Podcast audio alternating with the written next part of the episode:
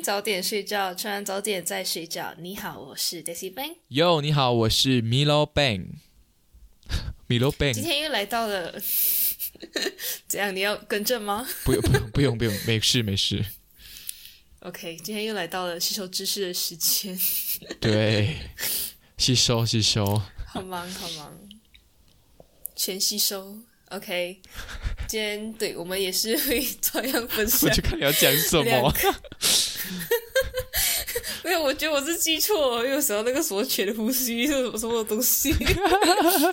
呼吸呼吸不是那个《鬼灭之刃》里面的那个什么出招的时候会讲什么水之呼然后我是吸？到底是什么呼吸吸收是。OK OK OK OK。对对对对，我们今天也是会照样分享两个，各自分享两个自己最近觉得好奇的事情。嗯哼嗯哼，那既然要由你先开始吗你吧，？OK，那我就来喽。来喽，准备好吸收了吗？大家准备好吸收吗？做一张白纸。OK，开始，我们不话这么多。嗯，OK，我今天来，呃，这个要讲的是为什么澳洲有这么多有毒的生物？来，大家应该也知道，或者在 Internet 上有看到过，就是澳洲有那种大大个 spider，还是什嗯哼嗯哼，就是各种看起来很致命的东西，看起来我就很。奇怪，就是凭什么澳洲一直尝试要杀死这里的公民？OK，对，所以我就去查，哦，OK，所以我去查了一下这件事情，就在我心里埋下一个非常大的种子。OK OK，你心里已经很多种子了。我心会不会爆破？我们我们要不要开放留言，让大家觉得，让大家投稿一下，有什么新的方法可以讲？我们可以取代还是有谁想要被我种在心田里面？恶心啊你。嗯、OK，事情是这样子的 OK，开始喽。开始开始了。就是澳洲，它在从来，如果板块板块移动学说是真的的话，来，它从之前到现在很长一段时间，它都是跟其他的大陆是不相连的嘛，就是基本上是澳洲跟南极洲是和其他的大陆不相连，其他都可能离得比较近，还是就是嗯有山啊，还是什么这样隔着而已。所以在澳洲里面，它就嗯很多动物都是维持着一个比较原始的状态，然后嗯它们也就没有那些嗯进化比较完全的高等动物来侵袭，所以它们就不像那些嗯鳄鱼大陆，他们就不像那些大陆相连的地区的动物那样，他们需要去增强他们自己的竞争力，嗯哼嗯哼嗯哼，就是去生存，就是他们的压力不在生存上面的时候，他们就会更多的去进化攻击力，来提高他们的捕猎效率。对，OK，对，像我 Pokemon 这样，笑死。再来就是因为澳洲它基本上比较多的是草原还是沙漠这样子的一个算地形吗？还是自然景观？嗯哼，是比较这类的，它就不是那种热带雨林，然后有很多植被，有很多遮蔽物这样，所以就也是弄到他们生物的数量也不是很多，所以捕猎起来也是比较有难度，所以他们就要要能够快很准的捕住他们的猎物，OK，所以他们就是一直你的动作在 你的动作太活跃了吧？捕住我们猎物，他就是在这边是双手举起来哦，这样捕住他猎物。OK 对啊，我就是一个很称职的猎人。OK，对，所以他们要利用好他们每次能够捕到猎物的机会，所以他们就一直在毒性这方面或者在攻击性这方面有就是有比较大的进化。嗯嗯嗯所以综上所述，其实就是因为地理隔离跟气候，所以他们就会。就是那种你没有什么天敌的话，你就不需要去加强你的防护罩，而是你要去想你要怎么样吃到更多你你底下能够吃到的东西，就是可以站在食物链的顶端是有。一种对，就是有一种没有什么后顾之忧，嗯哼嗯哼你就专注捕猎的那种感觉。嗯，理解。然后我也找了一下，为什么只有澳洲有有袋动物，就是那种袋鼠啊，还是哦，什么呃，海马也是有袋动物嘞。海马，对，海马也是一个很神奇的动物。这是我们这个我们下次再讲。这我们这里就不加以解释了。对，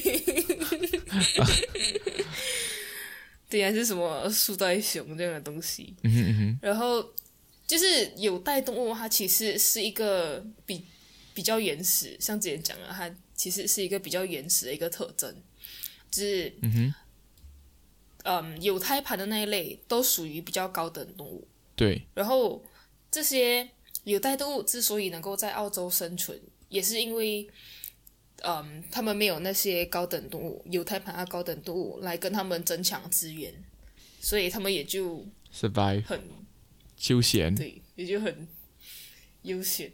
我有一个成语，但是我想不起来是这个成语。他们就很清心寡欲、云淡风轻的生活在澳洲这片大土地上，自由的奔跳，什么自由的自由的跳跃，对，自由在澳在澳洲大草原上奔跑。对，奔跑吗？很难想象康嘎鲁在奔跑。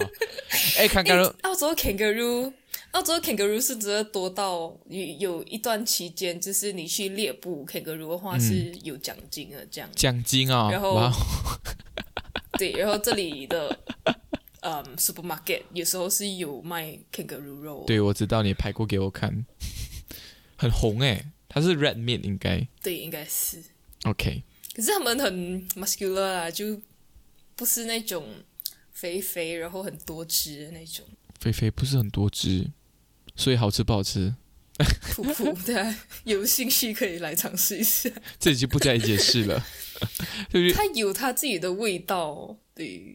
它有那个骚味嘛，像鳄鱼肉有一种腥味啊，透露出我吃过鳄鱼肉。哦，大家烧夜吃鳄鱼肉是离哥的，因为也是像澳洲情况一样，有点太多了，所以是合法猎杀。嗯，它有那种腥味吗？要看你接受度怎么样。就是它毕竟是食草，所以好像也还好。哦，诶，好像也不是说食草就不烧，羊也是吃草。它就有那种什么，有人讲什么，它的它的脂肪里面有什么的那个什么羊，有什么草味，什么草奶奶奶草味，我就哇哦，这样给你们编出来。嗯，反正我就吃出来，它生前是一只快乐袋鼠。你确定？你确定能够被你知道？Oh my god，恐怖！它生前是一个快乐袋鼠应该很快，乐吧？因为因为他们也不太能够养要给人家吃的袋鼠，诶，难道袋鼠也是畜牧业的一部分吗？不会吧？太恐怖了 I don't know 我很难想象袋鼠被养，感觉随时会被打死。等等，我觉得你 I mean，养的人随时会被袋鼠打死。OK，等等，我觉得你真是真是非常的配合我接下来要讲的东西。你的你的这一派讲完，你的这一 part 讲完了不是对对对，我讲完了，到你了。？OK，因为刚才 d e c i Bang 就聊到讲吃袋鼠，就给感觉到袋鼠它它在生前是快乐的。那我接下来就要分享一个关于呃吃人的故事。OK，它是一个哦连他生前是快乐的吗？他他等一下，等等，我不知道。OK，他是一个泰国的连环杀手。为什么我会找到这个东西呢？也就是因为我续上一集有讲过，我有去查暗黑旅行。OK，嗯，就里面有一个很出名的，就是泰国的有一个博物院，那个博物院的名字呢就叫做嗯死亡博物院，也就是我我尝试念一下那个泰国名哈，叫做 Srijar Medical Museum。OK，它是一个泰国，它它位于泰国曼谷首都，而且是一个人气极高的另类旅游景点。OK，里面然后就很吸引我嘛，因为我就会很好奇，到底这个博物馆到底是在放什么东西。OK，这个博物馆呢，它就放了一些啊、呃很多，它就收藏了一些很毛骨悚然的样本，包括啊、呃畸形的婴儿尸体，跟死于谋杀的尸体，跟高空坠落的尸体，还有火车撞击的各种干尸，一些尸体跟一些嗯，可能连体婴什么这样，就会放在那边摆饰给人家看。然后，嗯，我今天介绍的不是这一间 museum，而是这一个 museum 里面有一个镇店之宝、镇馆之宝。OK，它有就是泰国著名的童男童女杀手，他的泰名是叫我尝试念，应该是念西奎，但是我有 search 到它的中文名字叫细尾，所以我等一下会用细尾来称呼它。OK。总之就是你查这间博物馆呢，你去查这件照片，OK，大家慎入哦。我先讲慎入，因为它里面真是真的是样本，真的是婴儿，然后有器官，栩栩如生。对，真的是真是真人哦，是真人哦，然后是真的有那些肺啊、内脏什么都看得到了，OK。所以呢，细伟呢，他其实是一个中国人。他出生在中国的南方一个地方。他在小时候呢，会一直遭受到同龄的人跟大他岁数的人的攻击跟霸凌，所以他一直怀恨在心。后来他就找到一个算命师，算命师对他讲：“你要多吃心脏和肝脏，就会让自己有胆量面对霸凌。” OK，那在一九四五年的时候呢，说明是背锅。对。就在一九八一九就在一九四五年的时候呢，这个细伟就入伍参加抗日，就是在中国抗日。然后，嗯，他就讲他曾经被日本军队就是阻断并围困数个星期之久，然后他们的他的同胞都是生存都是用吃草生存，可是他却以人肉就是取之于战死的士兵充饥。那那个时候呢，就是他第一次食用人肉。OK，然后在战后呢，他就退役嘛，返乡。然后那时候他很穷，然后所以他就成功的偷渡到泰国，在一九四六年的时候偷渡到泰国去。他在泰国，他原本的名字叫做黄立辉，他在泰国那边就被人家误念变成细伟，然后就从事园艺啊，然后辛苦的工作。可是他身体的状况却每况愈下，这使得他想起了算命师的建议。所以呢，他就展开了他第一次的杀人行动，也就是在一九四五年的四月十日早上，在一个市集呢，突袭了一个第一个受害者。他趁他父母不注意的时候呢，捂住八岁小女孩的鼻的口鼻，拖噎到一个暗处，然后就让她窒息，然后他再把她拖到运河旁边。然后用一个五英尺与五英寸的长刀割喉，准备杀人。但此时有路人路过，细尾就顺序就迅速是不是顺序就迅速的逃离。然后受害者救起后奇迹般的存活。然后他的他的喉咙那边是有刀疤。这个受害者现在在曼谷经营食品店。那在五月十九日的夜晚呢？啊？那个受害者就是他，他犯案不成功，因为有人走经过。他的第一个受害者没有那个对，没有死亡，一个小女生，那时候八岁。OK，然后是在同年的五月十九日的夜晚呢，他就开始又在犯案了。他又趁父母不注意的时候去突袭了一个十一岁的小女孩，他就把她拖到一个火车站背面的高草中，使用利刃刺喉。然后杀人过后呢，细这个人细伟就将尸体沿铁道拖曳三公里到铁路桥下分尸。细伟将死者自胸口向下切到腹部，然后取出心脏、肝脏放入裤袋中，回家存入水壶中。然后他吃掉他的心脏过后，就上床睡觉了。那在同年十一月呢，在曼谷又在刺杀了一个六岁的，呃，这边没有没有加性别，然后也分别在六月二十二号跟十月二十八号又刺杀了一个七岁的呃小孩跟十岁的小孩。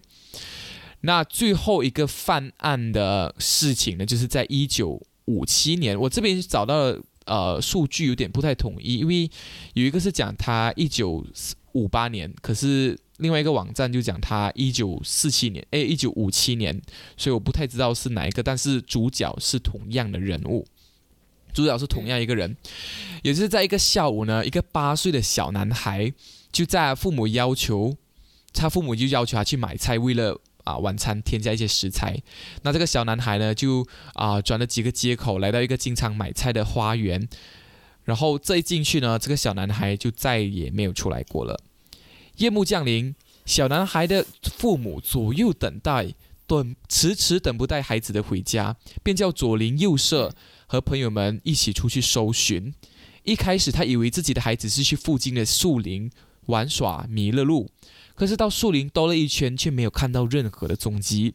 之后又在树林附近街访问。邻居，然后有人告诉小男孩的父母说，他之前有看到小男孩跑去一个叫西，这个泰国名叫西奎的家的人家的花园买了菜，然后就让他们的父母就去那边打听打听。OK，那他们父母就十万火，他的爸爸。这个小男孩爸爸就十万火急的来到啊细伟的家的花园，然后就看到细伟正在烧一堆树枝，然后他父亲就走上前问他，就讲：听说你卖菜给我儿子，哎，你知道他去哪里了吗？算啊，这个是 very Malaysian 的讲法了，OK。然后细伟转身看到了那个小男孩的父亲，吓了一大跳，然后就顿时神色顿时慌张了起来，吞吞吐吐的说：他他他他不是已经走了吗？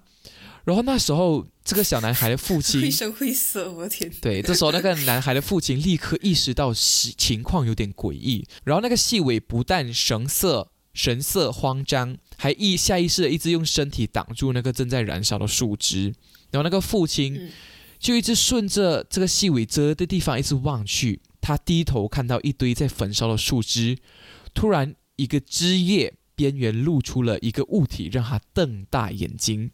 那是一个孩童的小脚。然后他父亲似乎明白了什么，他一把推开了细尾，拼命的在拼命扒开那个正在燃烧的树枝。厚厚的黑灰和树叶被分开过后，一个人形物体出现在他的眼帘。那是已经烧掉一半的他的儿子的尸体。尸体，OK。那这时候那个父亲就愤怒到一个极点，他就。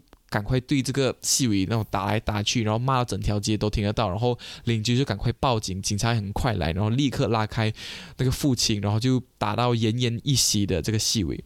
那警察和法医就清理现场，对还没有烧光的小男孩尸体进行尸体的检验，就是验尸，发现到小男孩遗遗体里的心脏跟肝都不见了，然后细尾啊。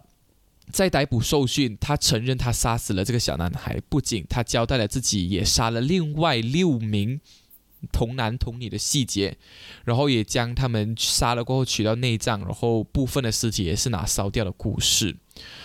OK，然后这个故事传开来，就他细伟这个人就马上变成那时候泰国各大头条的大新闻，就是被称之为童男童女杀人魔。所以呢，这个杀人魔。很快就变成一个很著名的一个名词，比方说有些大人来恐吓小孩子，就会讲你再不听话，细伟就要来找你了。所以最后呢，细伟的命运就在一九五九年因谋杀罪执行枪决，然后就死掉。然后接下来就是他死后呢，就被打来解剖嘛，然后解剖，然后就对他尸体做做出一些防腐的处理。然后制成了实质的标本，然后放在那个博物院那边展出，这个就成为了历史悠久医学这个医学博物馆的镇宝之哎镇馆之宝。那我这边就要再交代一些后续。然后因为未得到家属的同意就展出这个议题呢，就引起了各大的争议。然后分部分人也会呼吁，呃，大家把这个人的尸体移出博物馆。然后，但是他已经来到泰国，死后自成干尸已经长达多年。然后医院方也尝试寻找他的家属来讨，希望可以讨论他安葬的事情，是葬礼的事情，但是迟迟没有得到啊家人的回复、家属的回复这样子。但是在啊，我看了这边有个报道是在二零一九年就讲。就是二零一九年五月的时候呢，就是有泰国民间团体就呼吁死亡博物馆释放这个人出来，让他下葬到墓地里面，然后就于七月就开始发通告，向全世界征集这个在世的亲这位这个杀人魔在世的后代的消息，然后就可以就是让他们找到能够适合安葬的地方跟处理他呃安葬的方法这样子啦。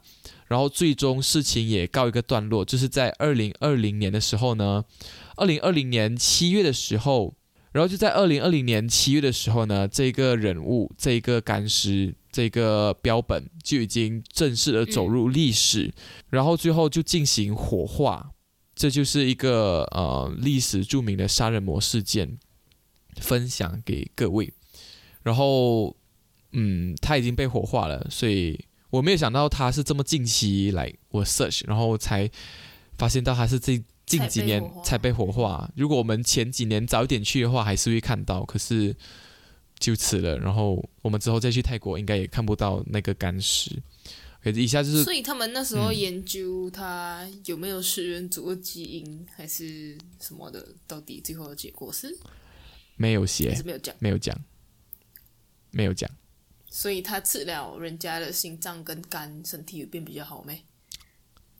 迷思，应该吧？因为早期传统来华人的感觉就是吃什么补什么，吃脑补脑，吃心补心，就是什么啊那个成语什么什么以补什么补啊，这种就是以形补形，差不多应该是吧？嗯，所以他才会相信吧？大家可以去 search 哦，来，嗯。有一些报道是会直接放到他生前的照片，这样子，他就是一脸长得很就光头这样，然后有一点，I don't know，就是有点中国人脸这样子啦，嗯，所以就分享给各位。好了，我的分享就到这里，然后接下来就到 Daisy Bank。大家听完了暗黑的故事，我觉得我们可以来点鸟语花香。鸟语花香，对，会不会太沉重？不好意思哦。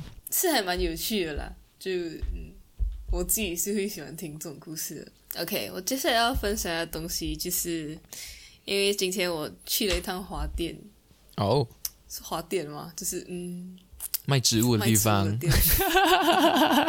我觉得我们马来西亚人很好笑，每次讲不出一个地方，就是开始那边那个卖花的，那个对，卖肥皂，那个卖水的，哎，那个卖吃的，那个卖都那个家里卖给人的那个卖 ice cream 的那个，这样。啊，OK，看花店，然后，对，然后我就想说，嗯，还蛮好奇，就是为什么会有花语这件事情？花语呀？什么是花语？就是一个花会代表一个意思的意思啦。哦，哇，interesting，OK，来。可是我找到的资料是有点少。OK，它一开始就是，嗯，在古在古希腊神话里面，哦，天呃，我们的爱神。他也不是我们啦，我不是希腊人。古希腊神话的爱神，对，他出生的时候就创造了创造了玫瑰，所以自此之后，人们就把玫瑰视为爱情的象征。嗯哼。然后在在这个时候，就是华语还没有流行起来，不过反正就是有这么一个神话。然后之后，大概在十九世纪初的时候，法国人就。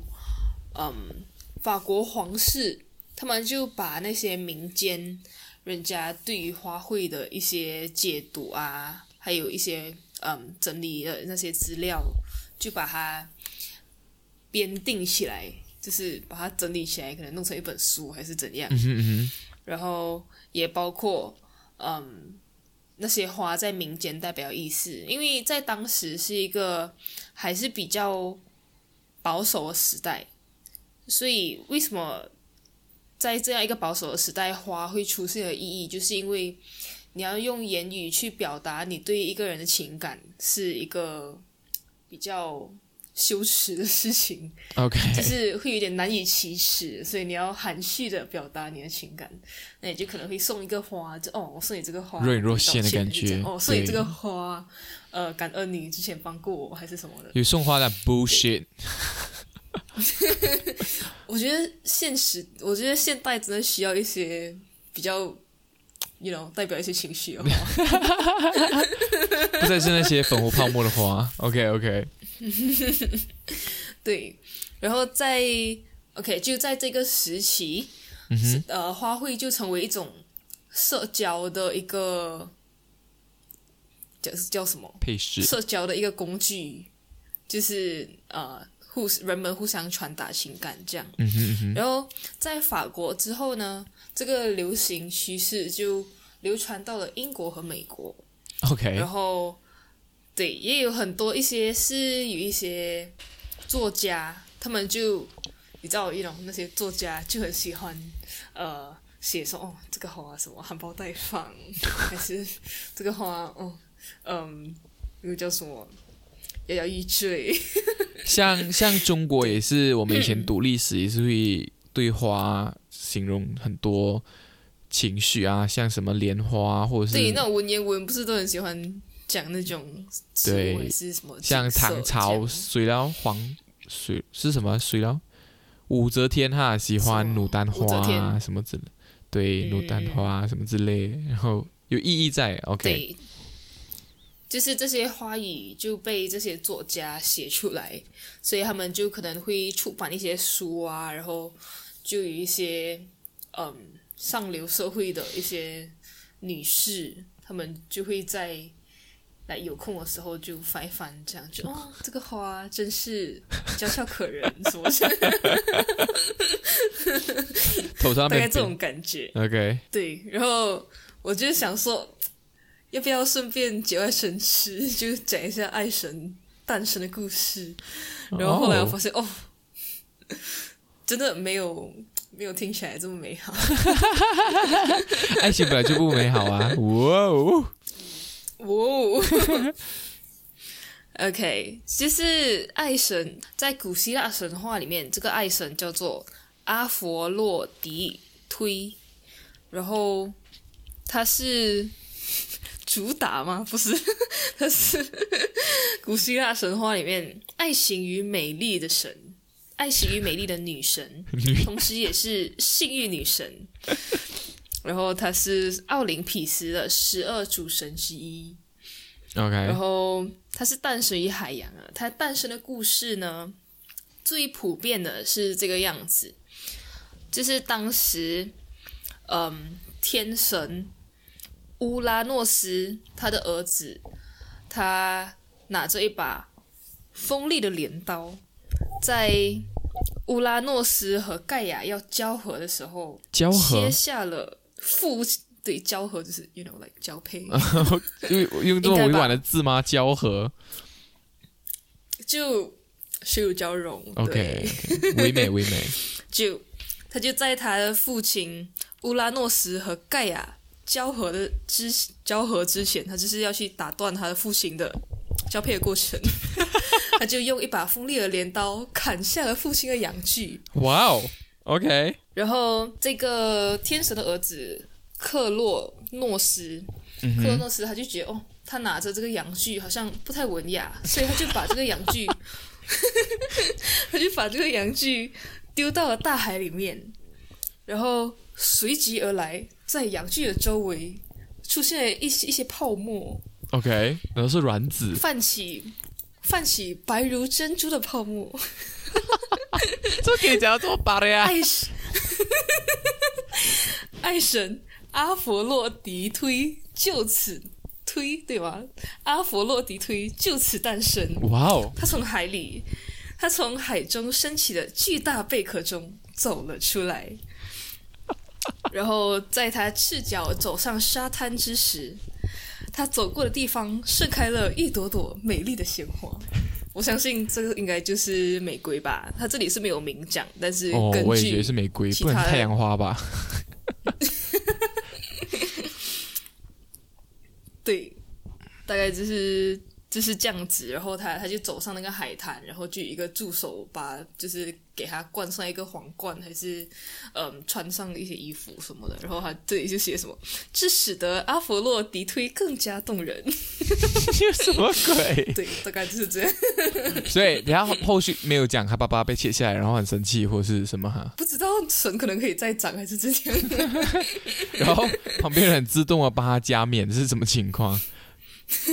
我不知道，就是随时随时都有可能诞生一随时个神 ready 嘛，然后就哦，这个皇冠就就给你吧，就这是二号皇冠这样。对，随时 ready。这里还写什么？奥林匹斯山上的众神见到美貌非凡的阿佛洛狄忒，都绝口称赞，为之倾倒。哎，等一下，你讲这个是艾佛罗狄忒，那阿佛洛狄推，阿佛洛狄推，那丘比特又是什么嘞？丘比特应该是另外一个神话里面的。哦，不是古希腊哦。丘比特，丘比特不是也是爱神吗？丘比特是，诶，他是罗马神话和希腊神话中的小爱神，哦，小爱神 榜价比较低，这样所以他跟那个阿佛洛狄忒的关系是什么呢？很好。我就像你这样求知欲，难道是阿佛洛狄忒的阳具 在河中卷起珍珠般的泡沫？所以神都是从阳具生出来的。爱神，爱神，爱神。问你一个关于希腊神话的问题：丘比特和阿佛洛狄忒什么关系？哦，原来阿佛洛狄忒就是维纳斯，对对对，他那边有写。OK，他讲，呃，就是维纳斯跟星期五都是由阿佛洛狄忒的名字演变而来的。OK，所以 Venus 是 Venus 是金星吗？因为就是有你知道有 assign to 每个每星座每呃有 assign to 每一个星期里面的每一天，他们都有一个是元素吗？还是什么？就是你知道有土曜日还是日曜日什么这样，所以可能好多神哦！五我就是那个 Venus。陷入一个神的漩涡里面 就是学的风暴当中。哦，所以丘比特是呃维纳斯，就是阿佛洛狄忒的孩子。啊，OK OK，、嗯，月老嘞所以，是月老小孩子月老，爷爷，月老，亚洲你不要再继续延伸了。亚洲远方亲戚，就漂洋过海的表情，这样。对。好啦，以上就是我们这一集 Fakta Fakta，嗯，准备的知识点给大家。不知道我们这样子啊、讲故事的方法，来听众们会喜欢吗？如果你们喜欢的话，可以告诉我们；如果觉得还需要改进的地方，可以告诉我们也是 OK。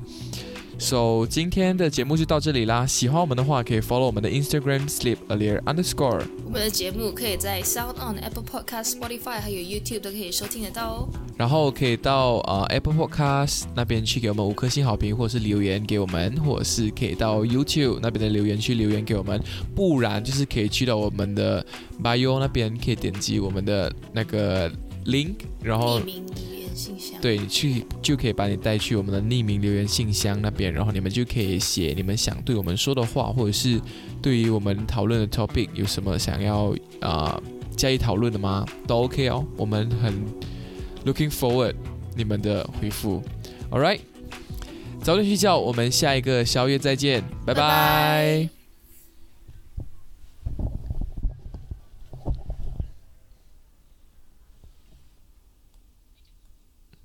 不会啊。